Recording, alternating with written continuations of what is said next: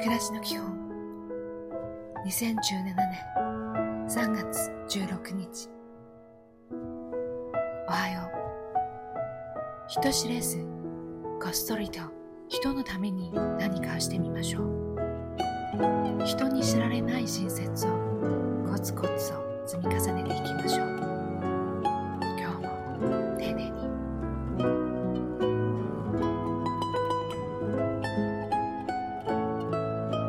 ちは批判や否定はしっかり受け止めれば自然と消えていくものです。逃げたり戦ったりするとさらに追いかけてくるでしょう。いい一日を。おやすみなさい。幸せは今いるところにあるのです。その幸せを